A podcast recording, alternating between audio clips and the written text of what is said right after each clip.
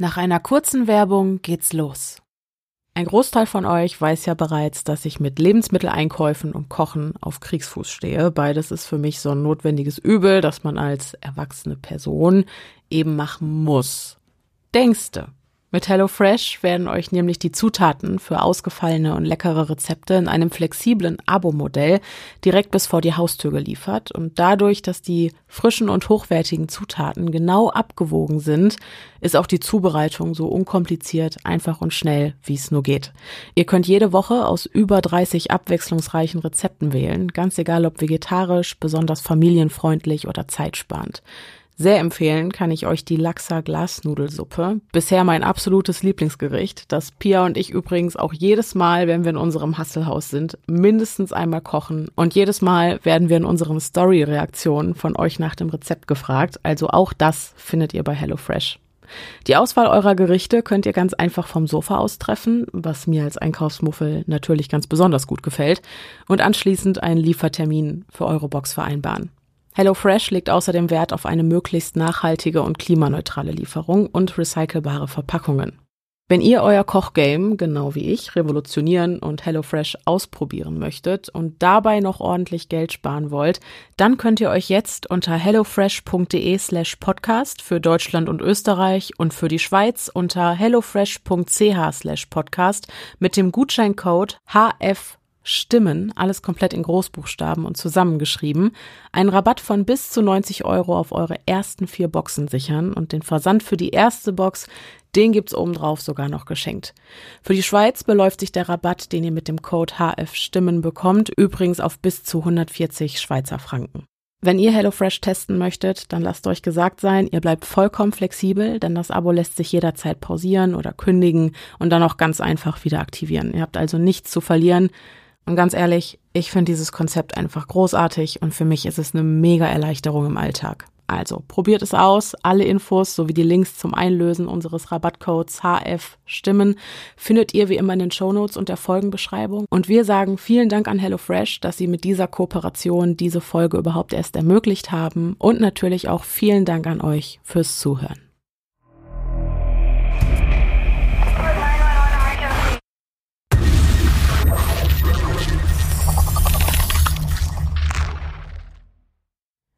Hallo und herzlich willkommen zurück zu einer neuen Folge des Podcasts Stimme im Kopf. Mein Name ist Denise und ich bin die Stimme, die ihr gerade im Kopf habt. Dem geneigten Hörerherzchen mag es aufgefallen sein, ich bin heute ohne meine bessere Partner in Crime Hälfte hier und äh, mache diese Aufnahme. Das liegt daran, dass 50 Prozent vom Stimme im Kopf Team im äh, Sommerurlaub sind. Das heißt, Pia, die ist im Sommerurlaub und ich halte hier die Stellung. Aber nicht traurig sein, sie kommt ganz, ganz, ganz, ganz bald wieder und hat uns sogar einen Gruß dagelassen. Hallöchen zusammen, hier ist Pia. Überraschung, ihr hört mich gerade schon vor Beginn der eigentlichen Folge. Das hat einen Grund. Ich muss leider eine kleine Pause machen. Das hat damit zu tun, dass ich bald heirate und dieser Vorbereitungsaufwand in Zusammenhang mit meinem Job, dem Sprecherinnenberuf und den nach der Hochzeit anstehenden Flitterwochen. Ich möchte es einfach beim Namen nennen. Ich fahre mit meinem Mann in den Urlaub und ich freue mich riesig darauf. Nimmt mich gerade so sehr ein, dass ich es nicht schaffen werde, Denise bei den kommenden Folgen Stimme im Kopf zu unterstützen. Das ist auf jeden Fall begrenzt auf einen sehr kurzen Zeitraum, das verspreche ich ganz fest. Ich bin ganz bald wieder da und am Start und werde Denise wieder Löcher in den Bauch fragen und mich zurücklehnen, während sie mir die Fälle für euch erzählt. Und bis dahin schicke ich euch ganz viele liebe Grüße. Seid unbesorgt, ich bin fit und munter, mir geht's auch gut. Ich habe einfach nur wirklich viel zu viel am Schlappen und ich schaffe es einfach nicht.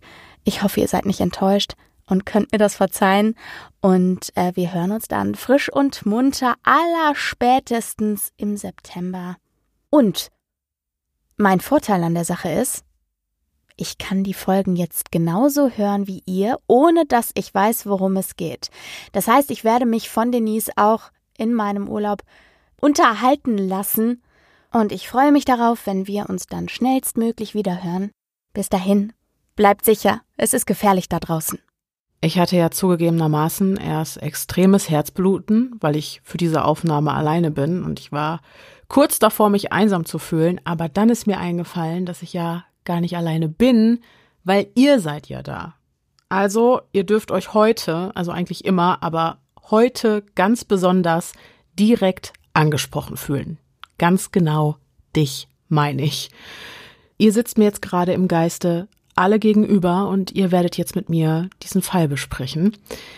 Und der Titel verrät's bereits. Wir sprechen heute über Michael Jackson. Eine Folge, die mir eine Herzensangelegenheit ist, beziehungsweise eine Folge, die für mich zu einer Herzensangelegenheit geworden ist. Angefangen hat das alles einfach nur mit einer mir innewohnenden Neugier und dem Drang, der Wahrheit auf die Spur zu gehen und Gerechtigkeit für diejenigen zu schaffen, die sich dazu vielleicht auch nicht mehr äußern können oder so. Aber wie genau das zu dieser Folge kam, dazu erzähle ich euch gleich ohnehin noch ein bisschen was. Jedenfalls freue ich mich wie Bolle über diese Folge. Es ist, wie gesagt, im Rahmen meiner Recherche zu einer Herzensangelegenheit von mir geworden. Ich bin total unbefangen an die ganze Thematik rangegangen und habe dann aber doch ziemlich schnell gemerkt, da ist Böses im Busch. Da ging was nicht mit rechten Dingen zu. Also, folgt mir in diesen Hasenbau. Es ist wirklich ein ganzer Batzen an Informationen und das wird vielleicht nicht die längste Folge, die ich je gemacht habe, aber bestimmt eine der aufwendigsten. Zumindest was die Recherche und den Schnitt betrifft. Ihr werdet merken, dass ich auch immer wieder Einspieler aus Interviews und so drin habe. Die sind natürlich sehr häufig englischsprachig. Aber keine Panik, auch wenn ich die nicht Wort für Wort ähm, voice-overe oder übersetze, im Text anschließend nach diesem kleinen Snippet Interviewauszug werde ich euch immer Wort oder sinngemäß sagen, was gesagt bzw. besprochen wurde. Also auch wenn ihr Englisch nicht so gut versteht, kein Stress, alle werden am Ende wissen, worum es geht und was gesagt wurde.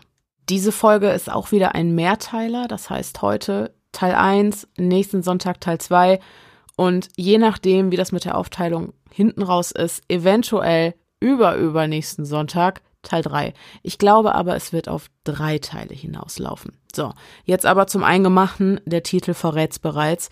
Wir reden heute über Michael Jackson. Ich glaube, der wohl bekannteste True Crime Fall auf der ganzen Welt, wenn er denn einer ist. Ähm, das wollen wir herausfinden in dieser Folge. Ich denke, ein Großteil von euch weiß um die Anschuldigungen und die Vorwürfe, die gegen Michael Jackson während seiner Karriere äh, gegen ihn erhoben worden sind. Und das alles und alles Mögliche drumherum gucken wir uns heute ein bisschen genauer an. Wir werden nächste Woche auch äh, die Umstände seines Todes thematisieren. Auch da gibt es sehr interessante Kontroversen. Und ich äh, freue mich, euch durch diesen Hasenbau zu geleiten.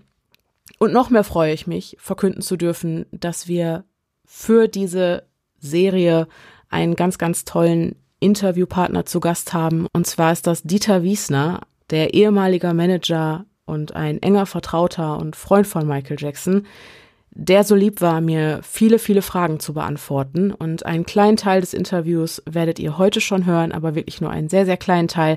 Das aller, allermeiste wird dann in der Folge nächsten Sonntag zu hören sein. Da könnt ihr euch auf jeden Fall drauf freuen. Es ist ein wahnsinnig spannendes Gespräch gewesen und ich kann es kaum erwarten, euch das zu zeigen. Ich habe euch auch bei dieser Folge, ähnlich wie ich es bei Jean-Benet Ramsey gemacht habe, wieder super viel Beweismaterial in den Shownotes verlinkt. Das heißt, guckt einfach mal in die Folgenbeschreibung oder eben die Shownotes. Ich muss gucken, ich glaube, in der Folgenbeschreibung wird nicht ausreichend Platz sein. Auf jeden Fall, irgendwo in diesem Text zu dieser Folge werdet ihr das ganze Beweismaterial oder so viel, wie mir eben möglich war, euch zur Verfügung zu stellen, finden. Da äh, findet ihr dann auch immer die jeweilige Unterschrift. Ich werde das in der Folge der Stimmung zuliebe nicht jedes Mal erwähnen, wenn es zu einem gewissen Sachverhalt Beweismaterial gibt, aber guckt einfach in die Beschreibung, in die Folgenbeschreibung guckt auf die Überschriften und dann sollte daraus gut ersichtlich sein, zu welcher Thematik ihr dann Beweismaterial habt, was ihr euch dann über die angegebenen Links ansehen könnt. Ich hoffe, dass wir das auf diese Weise auf jeden Fall wieder ein bisschen interaktiver gestalten können und dass ihr auf diese Weise, wenn ihr Lust darauf habt, äh, das Gefühl vermittelt bekommt, ein bisschen mehr live dabei zu sein. So, genug der Erklärungen. Ich würde sagen, wir steigen direkt ein.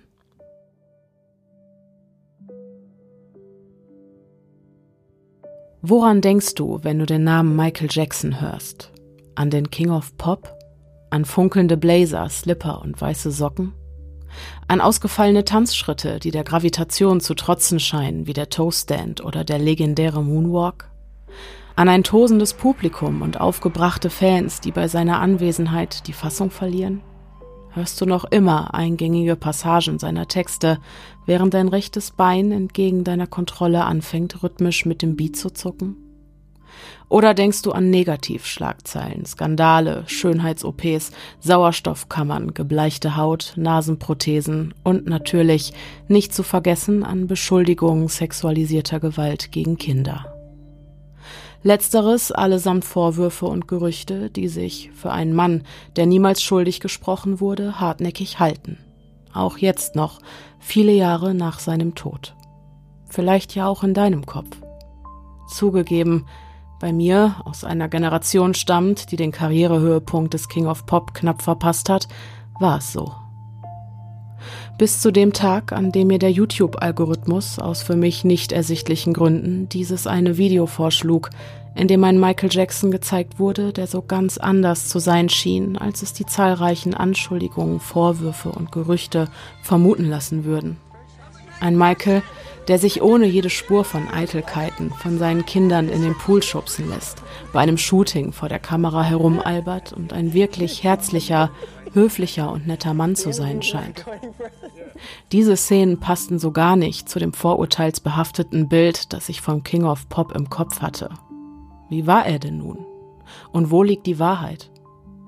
Meine Neugierde war geweckt und nach einer raschen Suche nach Informationsquellen fiel meine Wahl auf die Dokumentation Leaving Neverland, eine HBO-Produktion aus dem Jahr 2019. Die Doku erzählt die Geschichte eines nahbaren Megastars, der anders als die meisten Prominenten eine sehr enge Bindung zu seinen Fans pflegt und wirklich alles tut, um sie glücklich zu machen und ihnen etwas für ihre immerwährende Treue zurückzugeben. Doch nach etwa einer Stunde kippt die Stimmung. Die beiden Protagonisten des Dokumentarfilms, die eben noch in den höchsten Tönen über ihr Idol sprachen, beschreiben nun Handlungen sexualisierter Gewalt und das bis ins kleinste Detail. Keine noch so irrelevante oder intime Information wird ausgelassen, was bei mir ein Gefühl von Unbehagen auslöst. Auf einmal habe ich nicht mehr das Gefühl, nur eine Zuschauerin zu sein, die zu Hause vor dem Fernseher sitzt. Auf einmal fühle ich mich fehl am Platz als wäre ich in eine äußerst intime Situation zwischen zwei Menschen geplatzt, die mich absolut nichts angeht. So vertrauliche Dinge sollte ich über fremde Menschen nicht wissen. Mir wird klar, sollte auch nur ein Bruchteil dieser ungeheuerlichen Erzählungen der Wahrheit entsprechen, dann war Michael Jackson zeitlebens ein zu Unrecht nicht verurteilter und damit mehr oder weniger freier Mann. Es ist wichtig und richtig, dass Opfern sexualisierter Gewalt ein aufmerksames Gehör geschenkt wird, dass ihren Erzählungen nachgegangen wird und dass die Schuldigen bei ausreichender Beweislast zur Verantwortung gezogen und bestraft werden.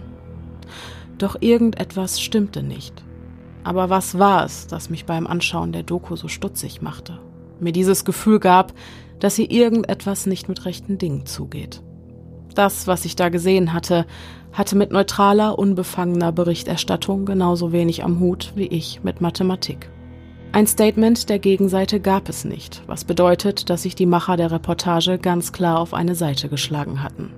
Dieses Bild, das mir ab der zweiten Hälfte der Dokumentation vermittelt wurde, passte so gar nicht zu dem, was ich bisher in Interviews und privateren Aufnahmen von Jackson gesehen hatte. Ich pausiere die Reportage im Abspann, sitze für eine Weile da und lausche in einem sonst stillen Raum den zwei Seelen in meiner Brust, die eine hitzige Debatte darüber führen, wer hier im Recht ist und ganz davon ab, ob man die Zeugenaussagen potenzieller Opfer überhaupt in Frage stellen darf. Doch sollte Michael Jackson tatsächlich unschuldig gewesen sein, dann haben diese Anschuldigungen und das, was sie nach sich zogen, zweifelsohne sein Leben und ihn zerstört. Ja, dann wäre diesem Menschen ein Maß an Ungerechtigkeit widerfahren, das selbst für den außenstehenden Beobachter nur schwer zu ertragen ist. Und das könnte ich nicht auf mir sitzen lassen. Also alles auf Anfang. Ein Rückblick in das Jahr 1993. Der 35-jährige Michael Jackson erlebt als der King of Pop den Höhepunkt seiner Karriere. Sein jüngstes Album Dangerous ist ein voller Erfolg und nach seinem Auftritt beim Super Bowl wird er bei den Grammys mit dem Living Legend Award ausgezeichnet. Doch während sich Jackson auf den Weg nach Asien macht, um dort seine Dangerous Welttournee fortzusetzen, berichten die Medien plötzlich nur noch über diesen einen Skandal. This is NBC Nightly News with Tom Brokaw. Good evening. Michael Jackson is in Bangkok, Thailand tonight, where he has now postponed two concerts claiming that he is ill. Well, back in Los Angeles, there's a press frenzy over investigations into child abuse by Jackson. Jackson remains the Children's Services report detailing the charges by a 13-year-old boy. Ganz richtig gehört. Der King of Pop soll einen 13-jährigen Jungen sexuell belästigt haben. Das behauptet zumindest Evan Chandler, der Vater des 12-jährigen Jordan Chandlers. Während das LA Police Department am 17. August 1993 die Ermittlungen gegen Michael Joseph Jackson aufnimmt, werden die anstehenden Konzerte des Popstars aufgrund seiner schlechten gesundheitlichen Verfassung verschoben oder abgesagt. I wish to convey my deepest gratitude for your love and support. I am doing well and I am strong. As you may already know, after my tour ended, I remain out of the country undergoing treatment for a dependency on pain medication.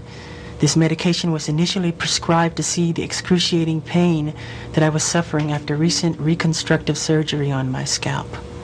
There have been many disgusting statements made recently concerning allegations of improper conduct on my part. These statements about me are totally false.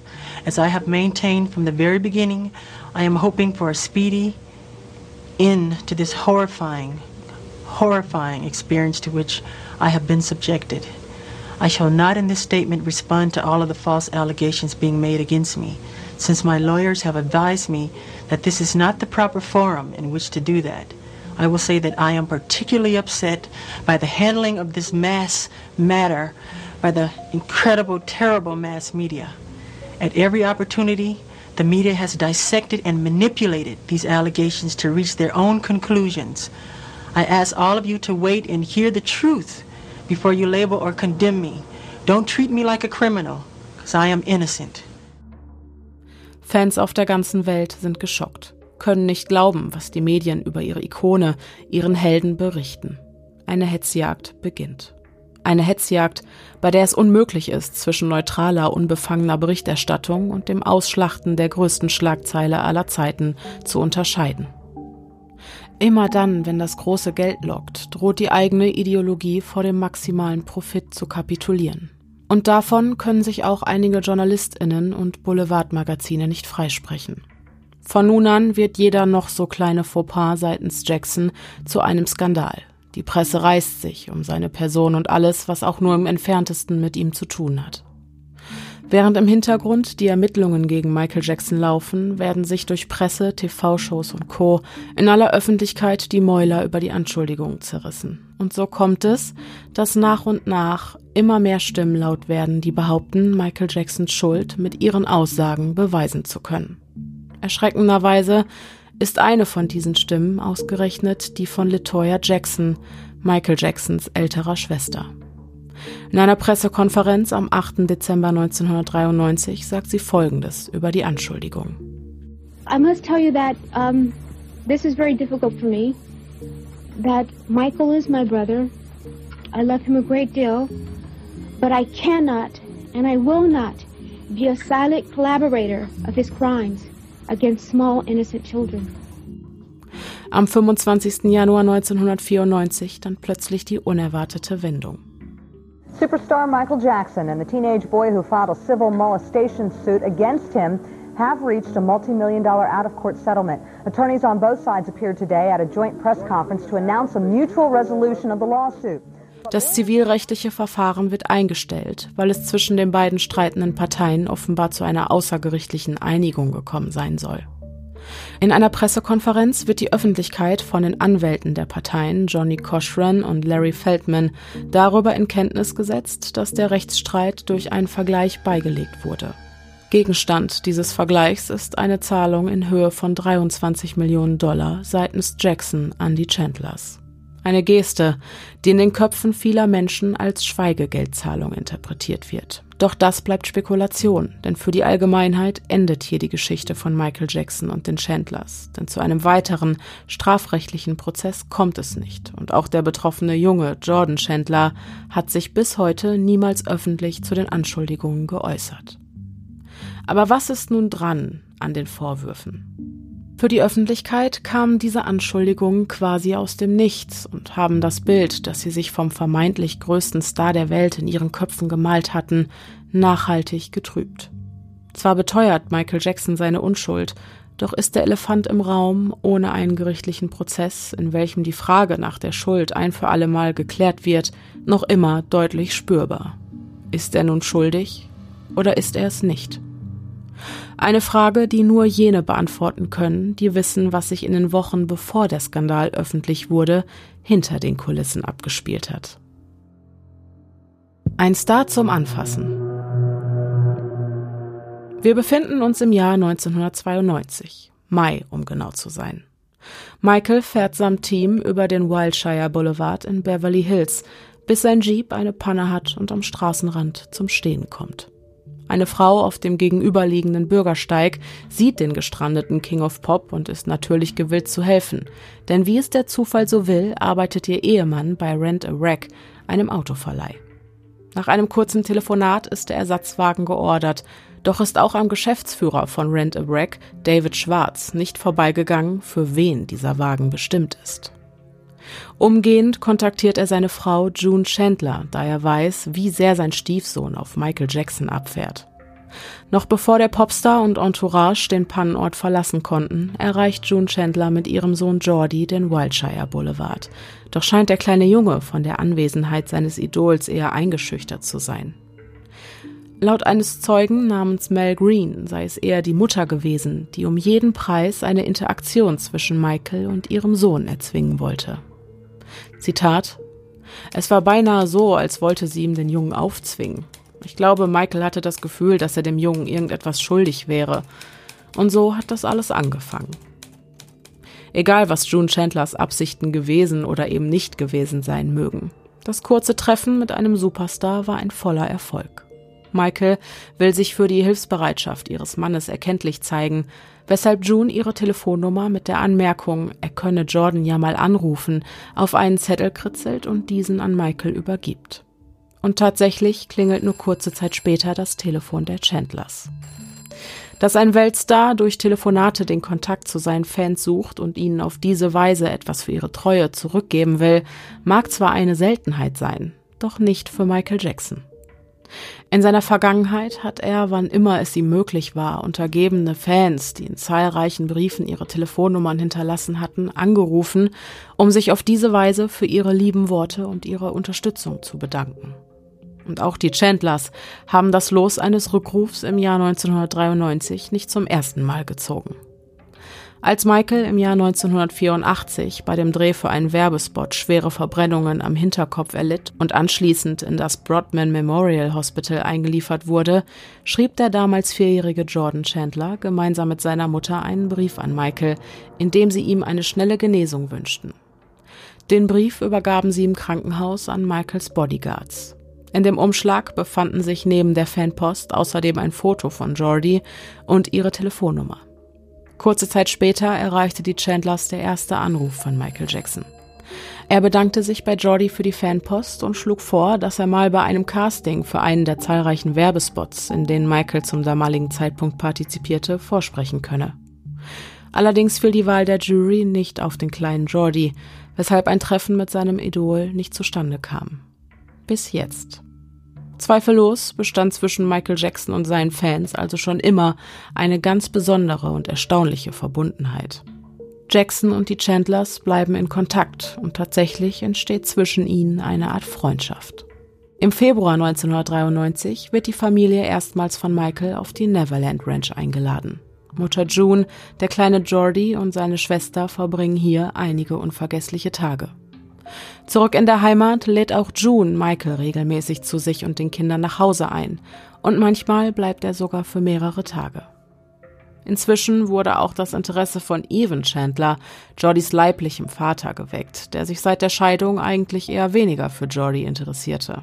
Böse Zungen vermuten, dass die Freundschaft zu Michael der Grund ist, warum Evan von nun an wieder regelmäßig anruft und seinen Sohn öfter sehen will. Es folgen weitere Besuche auf der Neverland Ranch und nach drei Monaten, im Mai 93, trifft dann auch Evan erstmals auf Michael. Die beiden Männer verstehen sich gut. So gut, dass Evan seinem neuen Freund kurzerhand vorschlägt, einen Anbau oder gar ein ganzes Haus für ihn auf der Ranch errichten zu lassen. Doch Michael lehnt ab. Währenddessen zieht Mutter June in Betracht, Michael gemeinsam mit ihrem Sohn auf seiner anstehenden Dangerous World Tournee zu begleiten. Doch ausgerechnet Evan ist es, der plötzlich Bedenken äußert. Der in der Vergangenheit eher mit Abwesenheit glänzende Vater möchte nicht, dass sein Sohn für so viele Monate nicht im Land ist. Verhindern will er die Reise, indem er June immer wieder vorwirft, sie würde Jordys Kindeswohl gefährden, doch June macht dicht und will von Vorwürfen dieser Art nichts hören. In seiner Wut soll Even gegenüber seiner Ex-Frau und ihrem neuen Ehemann, David Schwarz, sogar erstmals gedroht haben, Anschuldigungen gegen Michael zu erheben. Dieser Mann würde ihm seinen Sohn wegnehmen, will er gesagt haben. In den auf diese Auseinandersetzung folgenden Wochen will sich Even so irrational und unberechenbar verhalten haben, dass June und David befürchteten, er könne etwas Dummes tun. Weshalb sie, als am 8. Juli 93 ihr Telefon klingelte, Evans unheilversprechende Worte lieber aufzeichneten. This man is going to be humiliated beyond belief. Yeah. He will not believe it. He will not believe what's going to happen to him. Yeah. Beyond, beyond his worst nightmares sell one more record. If I go through with this, I win big time. I will get everything I want, and they will be told they will be destroyed forever. They will be destroyed. June is going to lose Jordy. She will have no right to ever see him again. Yeah. That's a fact, Dave. That's what's Does that help? Michael's career will be over. Does that help Jordy? Michael's career will be over. And does that help Jordy? It's irrelevant to me. Dieser Mann wird erniedrigt werden, bis ihm Hören und Sehen vergeht. Er wird nicht wissen, wie ihm geschieht. Das, was ihm widerfahren wird, liegt jenseits seiner schlimmsten Albträume. Er wird keine einzige Platte mehr verkaufen. Wenn ich damit durchkomme, gewinne ich alles. Ich werde bekommen, was auch immer ich will. Das wird sie für den Rest ihres Lebens zerstören. Doch da ist noch mehr. In dem aufgezeichneten Gespräch will sich Evan Chandler bei David Schwarz darüber echauffiert haben, dass Michael plötzlich aufgehört habe, ihn regelmäßig anzurufen. Zitat Evan Chandler ich respektiere ihn und alles, was er ist, weißt du. Es gibt absolut keinen Grund dafür, warum er hätte aufhören sollen, mich anzurufen. Er hätte anrufen können. David Schwarz reagiert auf diesen Vorwurf nur mit einem schlichten Ja. Zudem sagt Evan, Michael Jackson habe ihm seine Ex-Frau gestohlen und somit einen Keil zwischen ihn und seine Familie getrieben. Zitat Lass es mich so ausdrücken, Dave. Niemanden auf dieser Welt ist es gestattet, sich zwischen diese Familie, bestehend aus June, mir und Jordi, zu stellen. So etwas zu tun wäre böse. Und das ist einer der Gründe, warum er böse ist. Ich habe mit ihm darüber gesprochen, Dave. Ich habe ihm das sogar gesagt. Und jetzt sind Even offensichtlich auf Rache. This attorney I found, I mean, I interviewed several, and I picked the nastiest son of a bitch I could find. Once I make that phone call, this guy is just going to destroy everybody in sight. in Any devious, nasty, cruel way that he can do it. Mm-hmm. And I've given him full authority to do that. It'll be a, a massacre if I don't get what I want.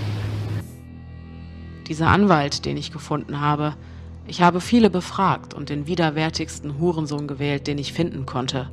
Sobald ich diesen einen Anruf getätigt habe, wird der Kerl jeden in seiner Sichtweite vernichten und das auf die möglichst hinterhältigste, gemeinste und grausamste Art und Weise. Und ich habe ihm die volle Befugnis erteilt, genau das zu tun. Das wird ein Massaker, sollte ich nicht das bekommen, was ich will. Dieser skrupellose Anwalt, von dem Even spricht, ist niemand Geringeres als Barry Rothman. Ein Mann mit über 35 Jahren Berufserfahrung und einer ausgesprochenen Expertise, wenn es um Zivilprozesse geht. Er hat schon vielen Versicherern, Selbstversicherten und Risikomanagementgruppen dabei geholfen, Ansprüche wegen Personen- und Sachschäden abzuwehren. Doch jetzt ist es Evan Chandler, der als sein neuer Mandant im Rechtsstreit gegen Weltstar Michael Jackson auf sein juristisches Know-how angewiesen ist. Aber bevor Michael Jacksons Untergang in die Wege geleitet wird, will Evan Chandler die Vormundschaft für seinen Sohn Jordan. Es kommt zu einem Sorgerechtsstreit vor dem Familiengericht, in welchem Evan verlangt, dass sein Sohn für eine Woche in seine Obhut gegeben wird. Mutter June willigt ein. Doch am 11. Juli 1993, nach Ablauf der sieben Tage, weigert sich Evan, seinen Sohn wieder an die leibliche Mutter zu übergeben.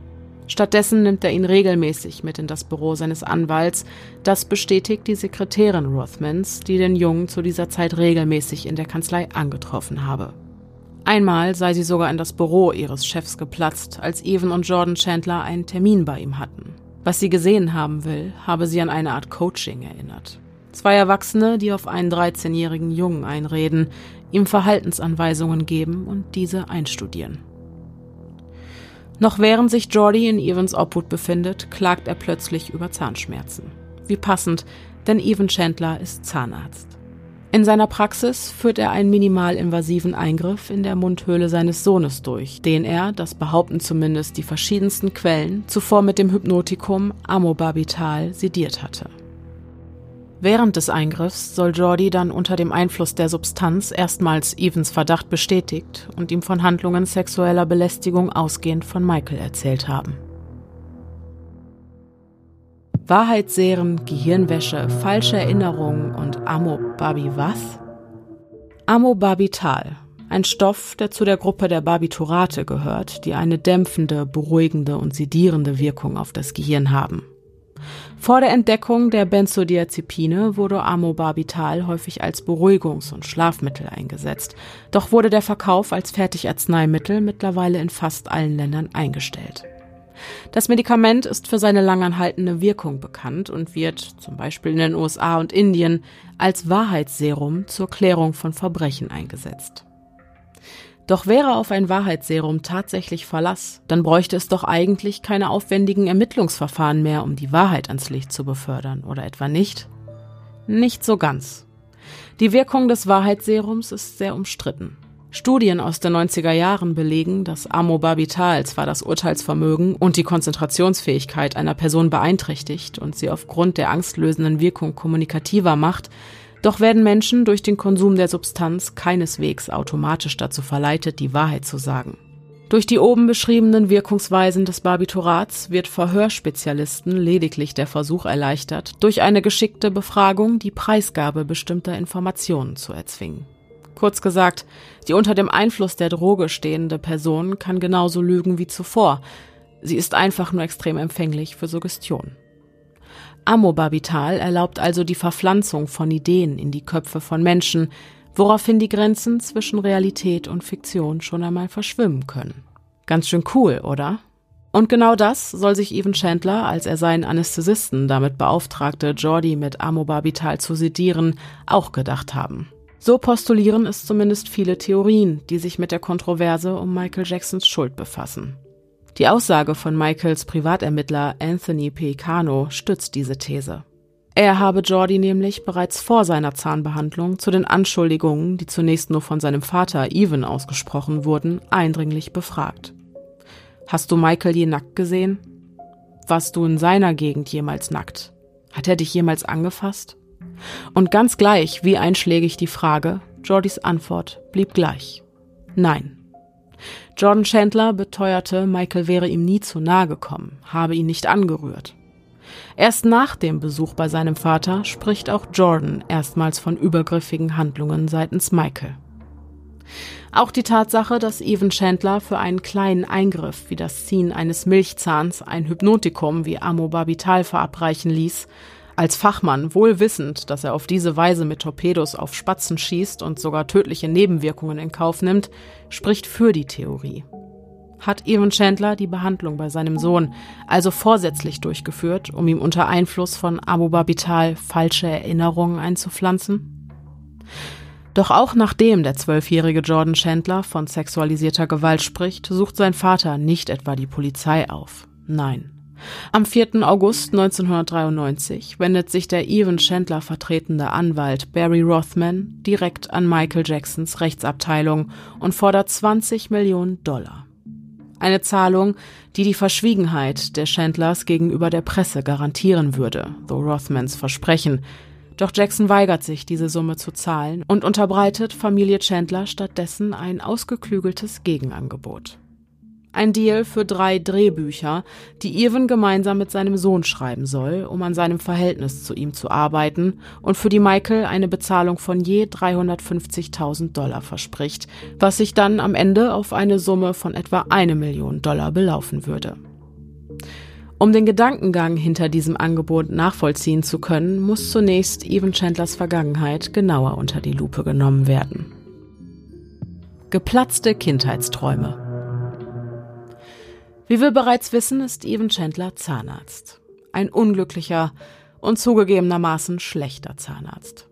Seitdem er denken kann, träumt Evan Chandler von einer Karriere als Drehbuchautor und aufgrund seiner schlampigen Arbeit hatte er bereits mehrere Male Ärger mit der zuständigen Aufsichtsbehörde. Um seinen unliebsamen Job loszuwerden und endlich groß rauszukommen, habe Evan Michael Anfang 1993, kurz nach ihrem Kennenlernen, sogar direkt gefragt, ob er ein Filmprojekt für ihn in Höhe von 20 Millionen Dollar finanzieren und ihn zu seinem Partner für seinen Sony-Deal machen könne. Das erzählte Michael zu Lebzeiten in einem Interview.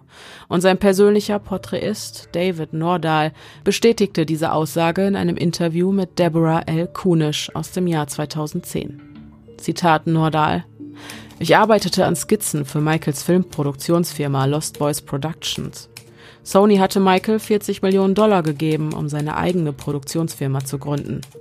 Der Vater dieses kleinen Jungen, Evan Chandler, der sich selbst für Steven Spielberg hielt, glaubte, Michael würde ihn zu einem Partner seiner Produktionsfirma machen, weil er und sein Sohn mit ihm befreundet waren. Er wollte die Hälfte des Sony-Geldes. So kam er auf die 20 Millionen Dollar. Michael wurde erpresst. Er hörte auf seine Berater, die ihm dazu rieten, einfach seine Tour fortzusetzen, während sie sich im Hintergrund um alles Weitere kümmern. Und das tat er. Und auf einmal ergibt alles einen Sinn. Deshalb hatte Michael Evan Chandler den Deal mit den drei Drehbüchern vorgeschlagen. Doch auch wenn das Eingehen dieser Vereinbarung die Verwirklichung seines Lebenstraums versprechen würde, so schlägt Evan das Angebot durch seinen vertretenden Anwalt dennoch aus. Barry Rothman argumentiert, eine Zahlung von weniger als zwei Millionen Dollar sei einfach zu wenig. Das nächste Angebot seitens Michaels Rechtsabteilung beläuft sich auf eine Einzelzahlung in Höhe von 350.000 Dollar. Barry Rothman ist entrüstet. Die Angebote im Rahmen dieser Verhandlungen werden nicht besser, sondern immer schlechter. Michael scheint den Ernst der Lage nicht zu begreifen und nicht wirklich daran interessiert zu sein, zu verhandeln. Nach dieser Erkenntnis erklärt sich Evan Chandler dann doch dazu bereit, die eine Million Dollar aus dem ersten ursprünglichen Angebot anzunehmen. Doch habe Michaels Privatermittler Anthony Peicano daraufhin lediglich erwidert, träum weiter, das wird niemals geschehen. Zeitgleich beantragt June Chandler eine einstweilige Anordnung auf Kindesherausgabe ein einseitiges rechtliches Eilverfahren, das Ivan dazu zwingen soll, Jordan nun endlich wieder an seine leibliche Mutter und damit an das sorgeberechtigte Elternteil zu übergeben. Denn die ursprünglich vereinbarte Woche, die Jordi in der Obhut seines Vaters verbringen sollte, ist längst um. Im Rahmen dieses Sorgerechtsstreits um seinen Sohn verliert Evan Chandler vor dem Familiengericht übrigens kein einziges Wort über etwaige Anschuldigungen sexualisierter Gewalt. Der Richter ordnet an, dass Jordi unverzüglich wieder in die Obhut seiner Mutter zu übergeben ist. Sollte Evan weiterhin auf einen Teil des Sorgerechts für seinen Sohn bestehen, müsse Jordan zunächst von einem Psychiater befragt werden. Aber auch einen geeigneten Psychiater hat Evan bereits in der Hinterhand. Zuvor hatte er nämlich gemeinsam mit seinem Anwalt Barry Rothman Psychiater Dr. Mattis Abrams kontaktiert und ihn mit dem hypothetischen Fall eines Kindesmissbrauchs konfrontiert ohne das Kind oder den Beschuldigten jemals persönlich getroffen, geschweige denn befragt zu haben, antwortete Dr. Abrams in einem zweiseitigen Brief an Barry Rothman, dass auf der Grundlage von Evans Beschreibungen ein begründeter Verdacht bestünde, dass sie es tatsächlich mit einem Fall sexualisierter Gewalt zu tun hätten. Weiter soll Evan Chandler den Psychiater über die Symptomatik einer sexuellen Belästigung bei Kindern befragt haben. Am 17. August 1993, einen Tag nachdem der Richter den Beschluss erlassen hatte, dass Jordi unverzüglich in die Obhut seiner Mutter zu übergeben ist, wird Evan gemeinsam mit dem Jungen erstmals von Angesicht zu Angesicht bei Dr. Abrams vorstellig. Im Rahmen dieser Sitzung werden von Even die Missbrauchsvorwürfe gegen Michael Jackson erstmals gegenüber einer unbeteiligten dritten Partei, abgesehen von seinem Anwalt, geäußert und damit offiziell geltend gemacht. Der Psychiater ist verpflichtet, den Verdacht umgehend der Polizei zu melden, woraufhin ein Strafverfahren in Gang gesetzt wird. Mit diesem Schachzug werden die Karten neu gemischt. Was bis dato eine Sache zwischen Evan Chandler, seinem Anwalt und Michaels Rechtsabteilung war, ist nun eine Sache der staatlichen Strafverfolgung. Ab jetzt ist die Polizei involviert und die beginnt umgehend mit den Ermittlungen im Fall Michael Jackson. Ist dieser Punkt erst einmal erreicht, ist es unmöglich, die Sache weiterhin unter Verschluss zu halten. Nur drei Tage nach Evans Besuch bei Psychiater Dr. Abrams geht die schockierende Meldung, dass Michael Jackson einen 13-jährigen Jungen sexuell belästigt haben soll, um die Welt. Zu allem Übel leiten die Chandlers, denn June und Jordan haben sich nach einem gemeinsamen Treffen in Rothmans Kanzlei nun auch auf Evans Seite geschlagen, am 14. September 1993 ein zivilrechtliches Verfahren gegen Michael Jackson ein. Die Klage lässt verlauten, dass der Weltstar einen Minderjährigen vorsätzlich verführt, sexuell belästigt und dadurch immensen emotionalen Stress ausgesetzt habe. Während die Mühlen der Rechtsabteilungen mahlen, laufen die Ermittlungen der Strafverfolgung auf Hochtouren. Da nur, wenn ausreichend Beweise gefunden werden können, kann in den USA durch die Staatsanwaltschaft ein Strafverfahren in die Wege geleitet werden. Während jeder Zentimeter und jeder noch so kleine Winkel der 10 Quadratkilometer großen Neverland Ranch von Polizei und Kriminaltechnik untersucht wird, wendet sich Jackson mit einer Videobotschaft, in der er die Unterbrechung seiner Dangerous World Tournee bekannt gibt und seine Unschuld beteuert, an die Öffentlichkeit.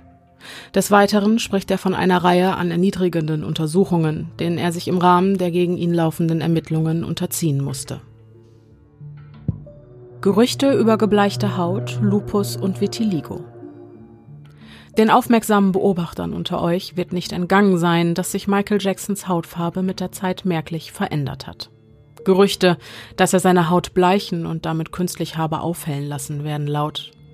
In einem Interview mit Oprah nahm Jackson erstmals Stellung zu diesen Gerüchten und sagte, er leide unter Lupus, eine Autoimmunerkrankung, bei der der Körper Antikörper bildet, die nicht wie üblich zur Abwehr von Infektionen dienen, sondern sich gegen körpereigene Zell- und Gewebestrukturen richten. Dies löst eine Reihe entzündlicher Reaktionen aus, was zur Schädigung von Organen führen kann. Unterschieden wird zwischen dem systematischen Lupus erythematodes, kurz SLE, bei dem potenziell jedes Organsystem betroffen werden kann, und dem kutanen Lupus erythematodes, kurz CLE, der sich nur an der Haut, nicht jedoch an anderen Organen manifestiert. Der häufigste Subtyp des CLEs ist der diskoide Lupus erythematodes, der bei Jackson von seinem Arzt Dr. Robert Luthier diagnostiziert wurde. Etwa 40 Prozent aller Erkrankten leiden unter dieser Form des CLE. Aufgrund der T-zellulären Zerstörung von Melanozyten, die die Färbung der Haut ausmachen, kann es bei dieser Form der Erkrankung zu sich immer weiter ausbreitenden Pigmentstörungen kommen, die als Vitiligo bezeichnet werden. Da diese Erkrankung die Pigmente der Haut angreift, wodurch diese stellenweise weiß, fast durchscheinend wird, wird Vitiligo auch als Weißfleckenkrankheit bezeichnet. Die betroffenen Hautareale reagieren als Folge der T-zellulären Zerstörung sehr empfindlich auf Sonneneinstrahlung, weshalb Michael Jackson zum Beispiel, insbesondere bei sonnigem Wetter, stets einen Regenschirm mit sich führte und eine Maske trug.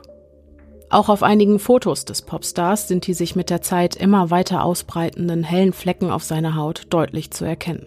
Eben immer dann, wenn das Make-up versagt. Auch Jacksons Visagistin bestätigte in einem Interview, dass Michael zeitlebens unter dieser Erkrankung litt. Und auch Jacksons Obduktionsbericht ist zu entnehmen, dass diese Diagnose der Wahrheit entspricht. Evan Chandler behauptet jedenfalls, sein Sohn könne detailliert die Pigmentstörung in Michael Jacksons Genitalbereich beschreiben, woraufhin er einen Vollstreckungsbefehl erwirkt. Michael Jackson sieht sich nun mit einem Fotoshooting der etwas anderen Art konfrontiert. Durchgeführt von der Polizei und das splitterfasernackt. I have been forced to submit to a dehumanizing and humiliating examination by the Santa Barbara County Sheriff Department and the Los Angeles Police Department earlier this week. They served a search warrant on me, which allowed them to view and photograph my body, including my penis, my buttocks, my lower torso, thighs, and any other area that they wanted. They were supposedly looking for any discoloration, spotting, blotches, or other evidence of a skin color disorder called vitiligo, which I have previously spoken about. The warrant also directed me to cooperate in any examination of my body by their physician to determine the condition of my skin, including whether I have vitiligo or any other skin disorder. The warrant further stated that I had no right to refuse the examination or photographs, and if I failed to cooperate with them, they would introduce that refusal at any trial as an indication of my guilt. It was the most humiliating ordeal of my life, one that no person should ever have to suffer. And even after experiencing the indignity of this search, the parties involved were still not satisfied and wanted to take even more pictures. It was a nightmare, horrifying nightmare. But if this is what I have to endure to prove my innocence, my complete innocence, so be it. In seinem öffentlichen Statement ist deutlich spürbar, wie übel diese Prozedur dem beschuldigten Popstar zugesetzt hat. Doch ist es fraglich, ob diese Maßnahme überhaupt zielführend war oder ob sie einzig und allein dazu diente, Evans Drohung wahrzumachen und Michael zu demütigen. Denn die Haut eines Vitiligo-Patienten unterliegt einer ständigen Veränderung, was bedeutet, dass eine fehlende Übereinstimmung zwischen Jordys Beschreibungen und dem Ist-Zustand von Michaels Haut auf den üblichen Krankheitsverlauf zurückgeführt werden kann. Außerdem gab Evan Chandler zu, Michael in der Vergangenheit Schmerzmittel durch eine Injektion in das Gesäß verabreicht zu haben. Er kennt also gewisse private Bereiche seines Körpers, was ihm für diesen Vergleich einen unfairen Vorteil verschafft. Ein Spiel, das gar nicht gewonnen werden kann. Und tatsächlich stimmen die Zeichnungen von Jordan Chandler nicht mit denen auf Michaels Haut überein. Zudem enthält Jordys Skizze vom 24.10.93 Beschreibungen, bei denen es fraglich ist, ob sie wirklich von ihm stammen. Formulierungen wie meine Theorie oder selektiv gehören nicht zwangsläufig in den Sprachgebrauch eines 13-Jährigen. Doch enthält der Obduktionsbericht eine Information, die die Behauptung, Jordi habe Michael nackt gesehen, eindeutig als Lüge entlarvt.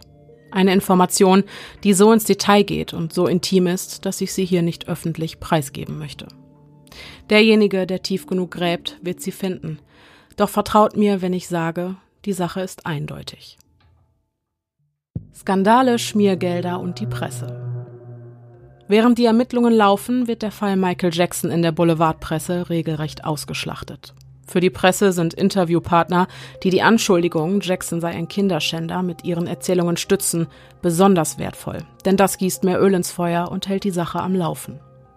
Und so kommt es, dass Zeugen, die etwas Negatives über Everybody's Darling zu sagen haben, nicht selten mit einem Honorar von über 200.000 Dollar bezahlt werden.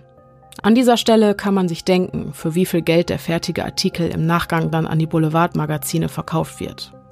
Ron Newt, ein langjähriger Freund der Jacksons, erzählt in einem Interview von seinen Erfahrungen. A friend of mine told National Inquiry that he knew some family that knew the Jacksons. And they called me on the phone and asked me to come to the hotel. I said, I'm here to help Michael. Oh, he said, oh, no. We don't, that ain't what we want with you. We heard it that, that your boy spent nights at the house. We want to know if Michael tampered with him. I just picked him up or touched him in any kind of way. If he did, we got 200000 for you. I said, huh? He said, you show what I'm, what I'm to do. I'm to draw a check up, a contract up, and I'm to show you for give you 200000 Ein Freund von mir hat dem National Enquirer gesagt, dass er jemanden kennt, der wiederum die Jacksons kennt. Sie riefen mich an und fragten mich, ob ich zu einem bestimmten Hotel kommen könne. Ich sagte ihnen, dass ich hier bin, um Michael zu helfen. Sie antworteten, oh nein, nein, das ist nicht, was wir von Ihnen wollen. Wir haben gehört, dass Ihre Söhne bereits mehrere Nächte in Michael Jacksons Haus verbracht haben. Wir wollen wissen, ob Michael mit Ihnen etwas Unanständiges getan hat, ob er Sie jemals in irgendeiner Art und Weise angefasst hat. Sollte dem so sein, dann haben wir hier 200.000 Dollar für Sie. Kaum zu glauben, aber wahr. Das hat mir auch Michael Jacksons ehemaliger Manager und Freund Dieter Wiesner bestätigt, als ich ihn nach den Absichten der Menschen fragte, die sich lieber vor eine laufende Kamera mit ihrer Geschichte setzten, anstatt sich direkt an die Polizei zu wenden. Er hat mir Folgendes über die Presse in den USA erzählt. Was glauben Sie, was ist denn das Motiv dieser Menschen, auch nach Michael Jacksons Tod noch diese Ansprüche oder diese Vorwürfe öffentlich zu machen? Geht es da um, um Geld oder ist es einfach nur fünf Minuten Fame? Was glauben Sie, was treibt die Menschen dazu? Ich habe das hier in Deutschland, muss ich jetzt mal sagen, so in dieser Form nicht erlebt, wie ich mhm. das in erlebt habe. Es wird Geld geboten für eine kleine Nachricht. Äh, das ist mir oft passiert. Die Tabloids, die kommen, bieten große Summen an, um irgendetwas zu erzählen. Mhm. Ähm, es wird sehr einfach gemacht, was zu erzählen, nur um dass man eine News hat. Und wir reden hier über Michael Jackson, das ist das Problem. Der hat jetzt nach seinem Tod nochmal die größten Umsätze gemacht, was ein, ein toter Künstler äh, jemals gemacht hat. Das mhm. Geld läuft immer noch, wie verrückt. Die Fans sind noch da. Also ist natürlich sehr verführerisch, mit irgendeiner Story rauszukommen. Es kann für die paar Minuten Fame sein, aber es ist meistens wegen Geld. Ja. Einbarung getroffen. Ich sage das und ich bekomme so und so viel. Mhm. Das großes Problem. Und wenn man sich das genauer anguckt, findet man immer wieder Dinge, die einfach nicht passen in den Aussagen. Ja. ja also es funktioniert einfach nicht. Ja. Der Zeitpunkt ist ja auch oft sehr berechnend gewählt, ne? wann man mit sowas dann an die Öffentlichkeit genau. geht. Unter diesen Bedingungen wäre es also nicht wunderlich, wenn sich viele Menschen, darunter auch ehemalige Angestellte, plötzlich gegen einen wenden und in aller Öffentlichkeit ihre Version der Geschichte preisgeben, nur weil es einen finanziellen Vorteil verschafft. Ganz egal ob Bodyguard oder Hauspersonal, all diejenigen, die im Nachhinein noch etwas Negatives über Michael zu berichten hatten, haben dies lediglich vor laufenden Kameras oder eifrig mitschreibenden Journalisten getan, nicht etwa bei der Polizei. Blut ist dicker als Wasser.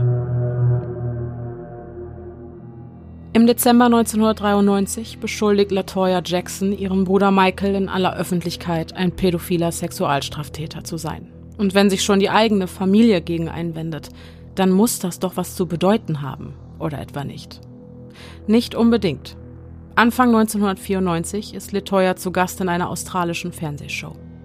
Auch hier sind die Anschuldigungen gegen ihren Bruder das Thema Nummer eins.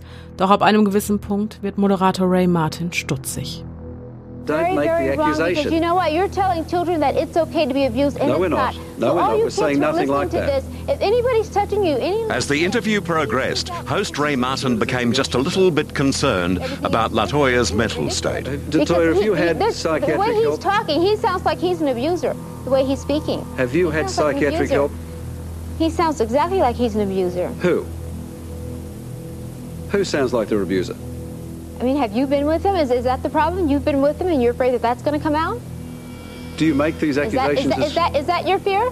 Do you make these no, accusations? You, no, I'm asking that? you. That's not an that's not an accusation. I'm asking you a question because you're acting as if you have a chip on your shoulder, and there's no reason for you to act that way. But that's as absurd as everything else you say. Everything else you're saying too is ridiculous. I think what you're saying is totally ridiculous. I am not stabbing him in the back. Well, Ms. Jackson carried on with that nonsense for about another 25 minutes, all the time being prompted by someone in the studio, but off camera, presumably her husband manager Jack Gordon, until our bizarre interview ended this way. People like you will let this go on, and who's, it's very, very who's wrong. Who's talking to you in the so background? I, I refuse to um, sit here and listen to you and listen to you talk this way. I think it's wrong of you. Who's very talking wrong. to you in the background? So I have nothing else to say to you whatsoever. I think what you're doing is wrong. I'm sorry. Goodbye. And yes, I'm talking to you so you can hear what I'm saying. I, I can't hear you, but I definitely want you to hear what I'm saying. Because you do have a serious problem, sir. Whatever it is, I don't know. But you do need to go see a psychiatrist. Goodbye. Es macht den Anschein, als würden alle Statements von Latoya nicht aus ihrem eigenen Mund stammen, sondern als hätte man ihr die Worte, die sie spricht, in den Mund gelegt. Der Moderator unterbricht das Interview, als er dahinter kommt, dass Latoya von einer anderen Person, die sich ebenfalls im Studio, aber hinter der Kamera auffällt, Informationen und Aussagen höchstwahrscheinlich über einen Knopf im Ohr zugespielt werden. Als Ray Martin, die 37-Jährige, mit diesem Verdacht konfrontiert, starrt sie für einige Sekunden mit weit aufgerissenen Augen in die Linse der Kamera, wie ein Reh in die Scheinwerfer eines Autos. Als der Moderator wissen möchte, wer aus dem Off mit ihr spricht, steht die verdatterte Latoya auf und verlässt wütend das Interview. Doch wer steckt hinter diesem Komplott? Rückblick. Im Jahr 1989 heiratet Latoya Jackson ihren Manager Jack Gordon. Ein skrupelloser Mann, der, wie das FBI 1994 bestätigt, in Verbindung zu der Genovese Family gebracht werden kann. Eine von fünf Mafiabanden, welche zum damaligen Zeitpunkt die organisierte Kriminalität New Yorks beherrschten. Dieser Mann ließ Latoya während ihrer siebenjährigen Ehe, so viel weiß man heute, buchstäblich durch die Hölle gehen. Das hat sie mittlerweile selbst in zahlreichen Interviews bestätigt.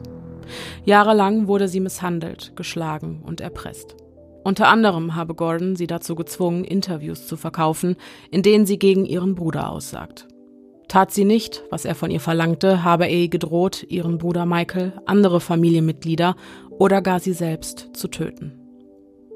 Heute steht Latoya wieder voll und ganz hinter ihrem mittlerweile verstorbenen Bruder. Vermutlich, weil Blut eben doch dicker ist als Wasser. Außer einem wird ein Messer an die Kehle gehalten. Schweigegeld oder doch eher Schutzgelderpressung? Wir wissen bereits, dass der Rechtsstreit zwischen Michael Jackson und den Chandlers durch eine Zahlung in Höhe von 23 Millionen Dollar beigelegt wurde. Doch wie kam es dazu? Und haben wir es hier wirklich mit Schweigegeld zu tun, dessen Zahlung als Schuldeingeständnis zu interpretieren ist? Um diese Frage zu klären, müssen wir zunächst den Unterschied zwischen zivil- und strafrechtlichen Verfahren verstehen. Ein zivilrechtliches Verfahren regelt das Verhältnis zwischen Bürgern, so wie es bei den Verhandlungen zwischen Jacksons Rechtsabteilung und Barry Rothman der Fall war. Hier geht es in aller Regel einzig und allein um Geld. Ein strafrechtliches Verfahren wird vom Staat in die Wege geleitet, insofern ausreichend Beweise gefunden werden können, die den Verdacht der Schuld erhärten. Ob das der Fall ist, wird in den USA vor Gericht von einer Grand Jury entschieden. Bei einem strafrechtlichen Verfahren spielt jedoch Geld keine Rolle. Hier steht die Freiheit des Angeklagten auf dem Spiel. Im Fall Michael Jackson laufen zu diesem Zeitpunkt zwei Verfahren. Ein zivilrechtliches, von den Chandlers am 14. September 93 in Gang gesetzt, und ein strafrechtliches, für das der Stein ins Rollen kam, nachdem Even mit seinem Sohn einem Psychiater vorstellig wurde. Doch die Mühlen der Justiz malen langsam. So langsam, dass die beiden Verfahren drohen, sich in die Quere zu kommen. Im Oktober 93 ordnet das Gericht nämlich an, dass Michael im Januar 94 seine Aussage unter Eid machen soll. Bei einer eidesstaatlichen Aussage wird der Fall aus der Sicht der betreffenden Person, in diesem Fall des Klägers, geschildert, wodurch jedoch automatisch die Verteidigungsstrategie preisgegeben wird, wenn es zu Beweisführung und Alibis kommt. Für Michael würde das für ein potenziell zustande kommendes strafrechtliches Verfahren ein großer Nachteil bedeuten. Denn auf diese Weise hätten die Kläger ausreichend Zeit, ihre Beweisführung an Michaels Version der Geschichte anzupassen. Die Anklage wird also quasi Schritt für Schritt um die eidesstaatliche Aussage herum aufgebaut. Besteht für einen kritischen Zeitpunkt zum Beispiel ein Alibi, könnte die Seite des Klägers vorbereitend darauf reagieren, indem die Daten dahingehend geändert werden, dass der Angeklagte am Ende doch wieder ohne Alibi dasteht. Um Michaels Verteidigung für den Fall, dass ein strafrechtliches Verfahren zustande kommt, nicht aufs Spiel zu setzen, denn in einem solchen ginge es nicht mehr nur um den Kontostand, sondern um die eigene Freiheit, fordern seine Anwälte, dass das strafrechtliche Verfahren dem zivilrechtlichen vorzuziehen ist. Sie argumentieren, dass ihm sonst sein Recht auf ein faires Verfahren verwehrt werden würde, und das wäre wiederum verfassungswidrig. Doch demgegenüber stehen die Anwälte der Chandlers, die darauf drängen, dass Jordi im Rahmen des zivilrechtlichen Verfahrens möglichst schnell verhört werden müsse. Da er noch ein Kind sei, sei seine Gedächtnisfunktion noch nicht voll entwickelt und mit jedem verstreichenden Tag bestünde die Gefahr, dass der Junge für den Prozess relevante Erinnerungen nicht mehr abrufen kann. Jordan Chandler war zu diesem Zeitpunkt 14 Jahre alt. Ein Alter, in dem der Reifungsprozess des Gedächtnisses weitestgehend abgeschlossen ist. Doch auch nachdem Michaels Anwälte den Antrag ganze viermal gestellt haben, ist der zuständige Richter im Jahr 94 nicht dazu bereit, das Zivilverfahren zurückzustellen, bis das Strafverfahren vorüber ist. An diesem Punkt muss sich die Verteidigung ernsthaft die Frage stellen, ob es nicht sinnvoll wäre, das Zivilverfahren auf eine andere Weise einzustellen, da der Richter ganz offensichtlich nicht in Michaels Sinne handelt. Und genau aus diesem Grund wird am 25. Januar 1994, ein Tag bevor Michael Jackson seine eidesstaatliche Aussage tätigen soll, eine außergerichtliche Einigung zwischen den beiden Parteien erzielt. Die Chandlers bekommen ihre 23 Millionen, doch nicht von Michael selbst. Seine Versicherung ist es, die für die Zahlung aufkommt. Scott Ross, ein weiterer Privatermittler im Fall Jackson, erklärt den Sachverhalt wie folgt. Hatten Sie schon mal einen Autounfall und haben Ihrer Versicherung gesagt, das war doch nicht meine Schuld. Der Versicherung ist das egal. Sie trifft eine Entscheidung und zahlt das Geld. Also an jeden, der sagt, aber wenn Michael unschuldig ist, warum zahlt er dieser Familie dann 20 Millionen Dollar? Er hat das Geld nicht bezahlt, sondern seine Versicherungsgesellschaft. Und an dieser Stelle macht es Sinn, sich ein weiteres Mal die Frage zu stellen, haben wir es bei dieser Zahlung tatsächlich mit Schweigegeld oder doch eher mit einer Schutzgelderpressung zu tun? Eine Zahlung aus der Not heraus getätigt, um das Recht auf einen fairen Prozess zu wahren. In einer Pressekonferenz nach der Einigung sagt der Anwalt der Chandlers, dass die Zahlung des Geldes keinen Einfluss auf den strafrechtlichen Prozess haben wird. Lediglich das zivilrechtliche Verfahren käme dazu zum Stillstand. Eine Aussage, die der Theorie der Schweigegeldzahlung eindeutig widerspricht. Doch wie so oft kommt der eigentliche Plotwist ganz zum Schluss. Ein strafrechtliches Verfahren kommt gar nicht erst zustande. Michaels gesamtes Grundstück, inklusive der sich darauf befindlichen Häuser, wurde in der Zwischenzeit ganze fünfmal durchsucht. Das Haus seiner Familie wurde durchsucht. Die Büros seiner Ärzte wurden durchsucht. Alle Computer und andere technische Geräte wurden beschlagnahmt. Laut Polizei und FBI konnte kein einziger Hinweis gefunden werden, der die Anschuldigungen gegen Michael Jackson stützen würde. Das Einzige, was bleibt, ist die inkonsistente Aussage eines Jungen, der erst nach der Behandlung mit Amobarbital die Anschuldigungen, die sein Vater gegen seinen ehemaligen Freund Michael Jackson erhob, bestätigte. Das strafrechtliche Verfahren wird also fallen gelassen. Jordan Chandler habe die Strafverfolgung nach dem Erhalt des Geldes außerdem darüber informiert, dass er nicht wünsche, in einem Prozess zu partizipieren, in dem er als Opfer vorstellig wird. Soll heißen, die Chandlers bestehen nicht länger auf ein strafrechtliches Verfahren. Michaels Schwester Janet Jackson hat zu dem Rechtsstreit mit den Chandlers eine schlüssige Theorie und zum Ausgang der Geschichte begründete Einwände. Wenn es sich wirklich so zugetragen hätte, wie die Chandlers es behaupten, glauben Sie wirklich, ein Vater würde das Geld nehmen und das würde dann alles wieder gut machen? Ich meine, das macht doch keinen Sinn. Wenn das mein Kind wäre, tut mir leid, aber dann könnten Sie mir eine Milliarde Dollar bieten. Ich würde sie hinter Gittern oder tot sehen wollen. Für den Rest meines Lebens. Weil Sie meinem Sohn oder meiner Tochter so etwas angetan haben. Es ist verrückt. Dem Typen ging es nur um Geld. Das war es, was er wollte.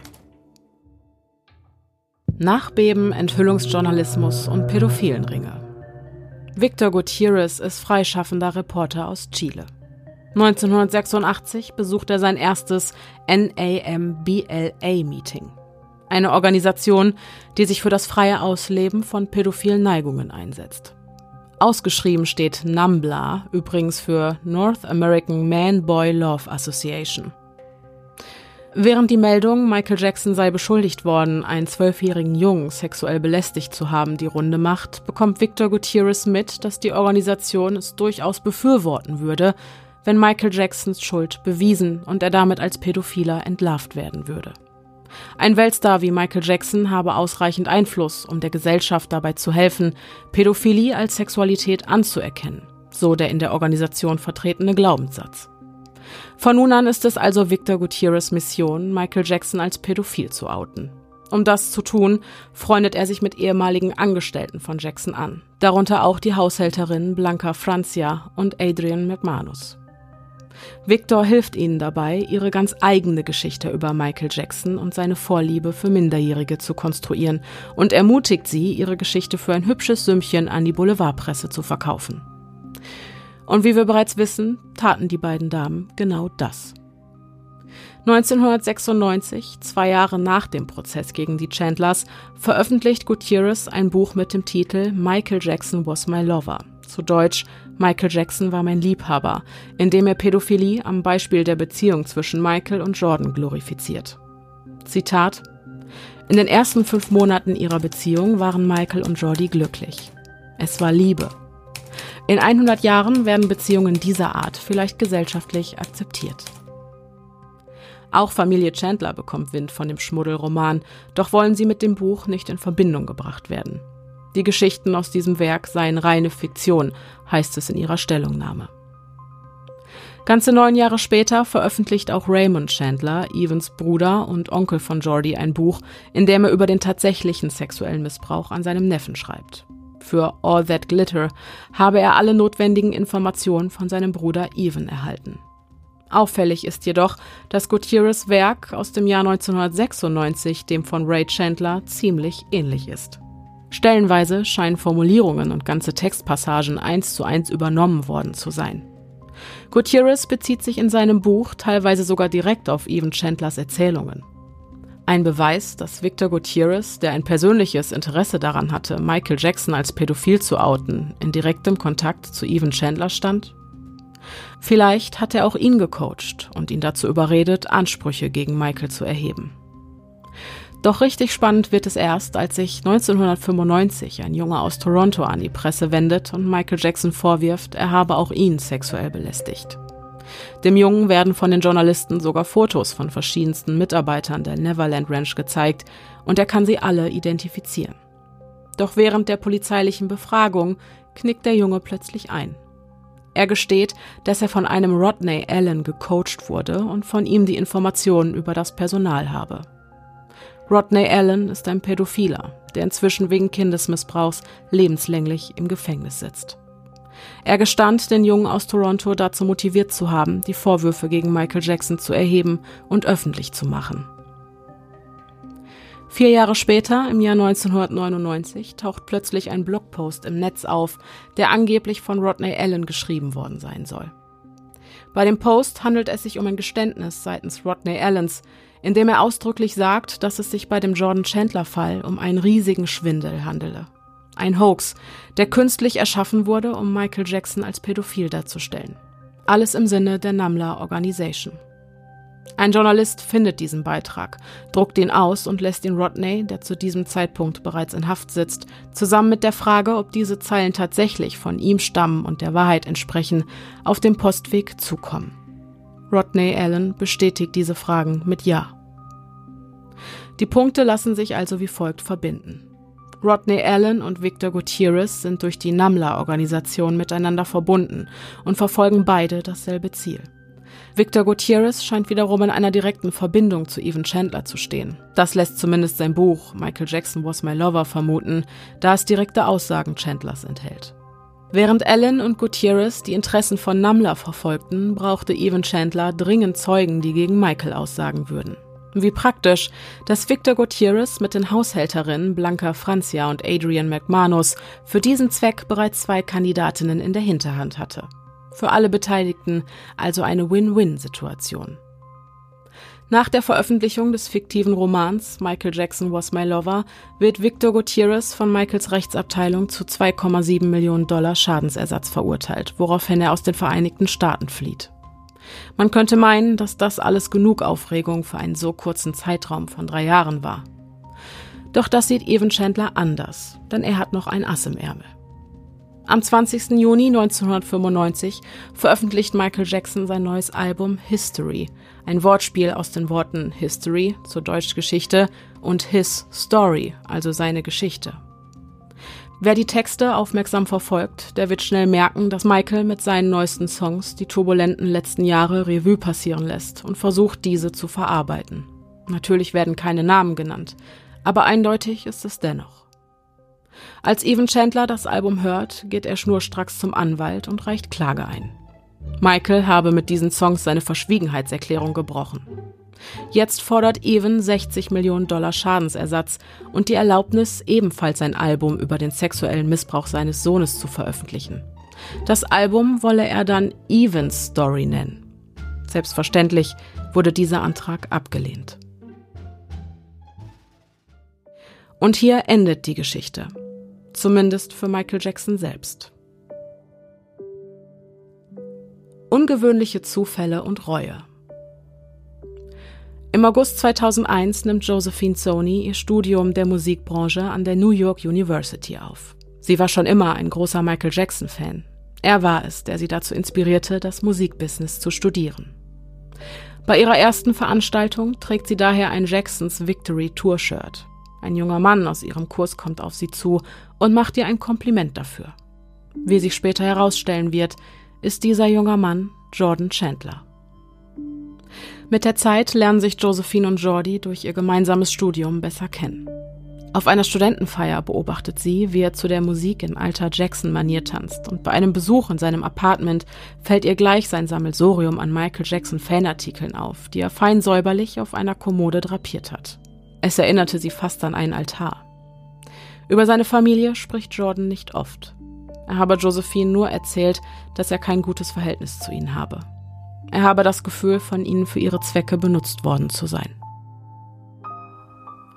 Als 2005 mit Gavin Aviso die nächsten Anschuldigungen wegen sexualisierter Gewalt an Kindern gegen Michael Jackson in den Medien und damit auch unter Josephines Kommilitonen diskutiert werden, will sich auch Jordan Chandler zu Wort gemeldet haben.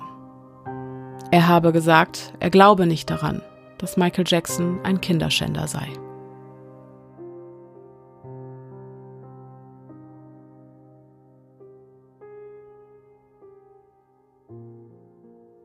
So, ihr Herzchen, das war der erste Teil unserer Michael Jackson-Serie. Ich hoffe sehr, dass euch diese Folge gefallen hat. Ich kann euch auf jeden Fall versprechen, es geht spannend weiter. Wir haben noch so viele Kontroversen vor der Brust, die auseinandergenommen und seziert werden wollen. Nächste Woche Sonntag machen wir genau an der Stelle weiter, wo wir jetzt aufgehört haben. Und bis dahin würde mich auf jeden Fall eure Meinung bis zum jetzigen Stand der Dinge wahnsinnig interessieren. Ich kann gar nicht in Worte fassen, wie sehr mich so viele Informationen, die ich im Rahmen meiner Recherche jetzt gefunden habe, geflasht und wirklich umgehauen haben ich kann diese Menge gar nicht mehr aufzählen. Ich weiß noch die Sache mit dem pädophilen Ring. Das hat mich alles komplett umgehauen. Das waren alles Sachen, von denen ich noch nie was gehört hatte, äh, auch nicht in Zusammenhang mit dem Fall rund um Michael Jackson jetzt. Und oh, es hat mich einfach alles so in seinen Bann gezogen und ich fand es so interessant und auf der anderen Seite auch so schrecklich, was da im Hintergrund alles gelaufen ist und was da später noch ans Licht kam. Also bitte, bitte, bitte lasst mich an euren Gedanken teilhaben. Und natürlich auch Pia, die sicherlich äh, die Folge hören und dann auch sich durch die Kommentarsektion unter dem Beitrag auf Instagram scrollen wird. Und ich bin super gespannt auf einen regen Austausch mit euch. Da werde ich mir morgen auf jeden Fall viel, viel, viel Zeit für nehmen. Ihr findet uns auf Instagram unter podcast.stimmen im Kopf. Ansonsten, wenn ihr kein Instagram habt, könnt ihr uns auch wie immer per Mail schreiben, einfach an podcast.stimmen im Kopf at gmail.com. Und ich glaube, mir bleibt tatsächlich nichts weiter zu sagen, außer dass ich hoffe, dass wir uns nächsten Sonntag für Teil 2 wiederhören. Bis dahin, bleibt sicher, es ist gefährlich da draußen.